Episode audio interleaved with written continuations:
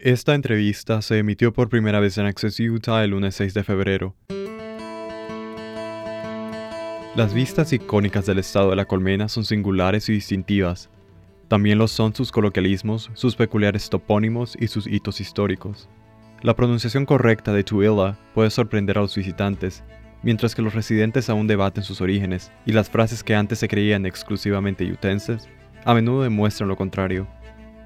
En su nuevo libro titulado Utaísmos, el profesor de lingüística de la Universidad de Brigham Young, David Eddington, examina todos los aspectos desde la fonética hasta la historia y revela las raíces de lo que es verdaderamente único en Utah.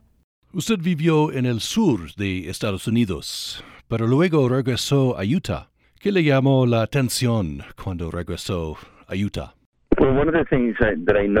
Una de las cosas que me di cuenta de que la gente pronuncia, y esto es algo bastante importante aquí en Utah, es que la gente dice mountain de una manera divertida. Seguí escuchando atentamente y pensé, ¿de qué están hablando?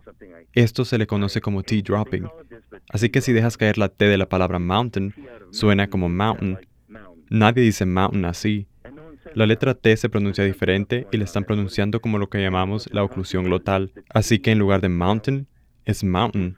Es lo mismo, pero se pronuncia un poco diferente. Hablemos de los nombres de lugares. Tooele, por ejemplo, tiene una historia fascinante. Lo realmente extraño de Tooele no es el nombre en sí, sino la grafía. Y la verdad es que no tengo ni idea de dónde procede, aunque hay muchas teorías sobre su origen. Pero en realidad se remonta a algo que solemos hacer en Estados Unidos. Nombramos la zona según sus primeros habitantes. Y los primeros habitantes eran una tribu llamada Tuwira, que significa oso negro. ¿Hay dialectos dentro de Utah? Esa es una pregunta que me había hecho, así que dije, ese es un trabajo para un ordenador. Así que tomé todos los datos que tenía de la encuesta y le pregunté a varios algoritmos informáticos dividir el estado en dialectos.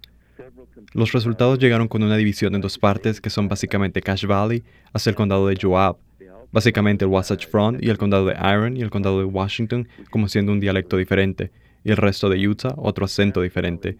Así que realmente se reduce a una división rural versus urbana. Para escuchar la entrevista completa en inglés, visite upr.org. Para Utah Public Radio, soy Manuel Girón.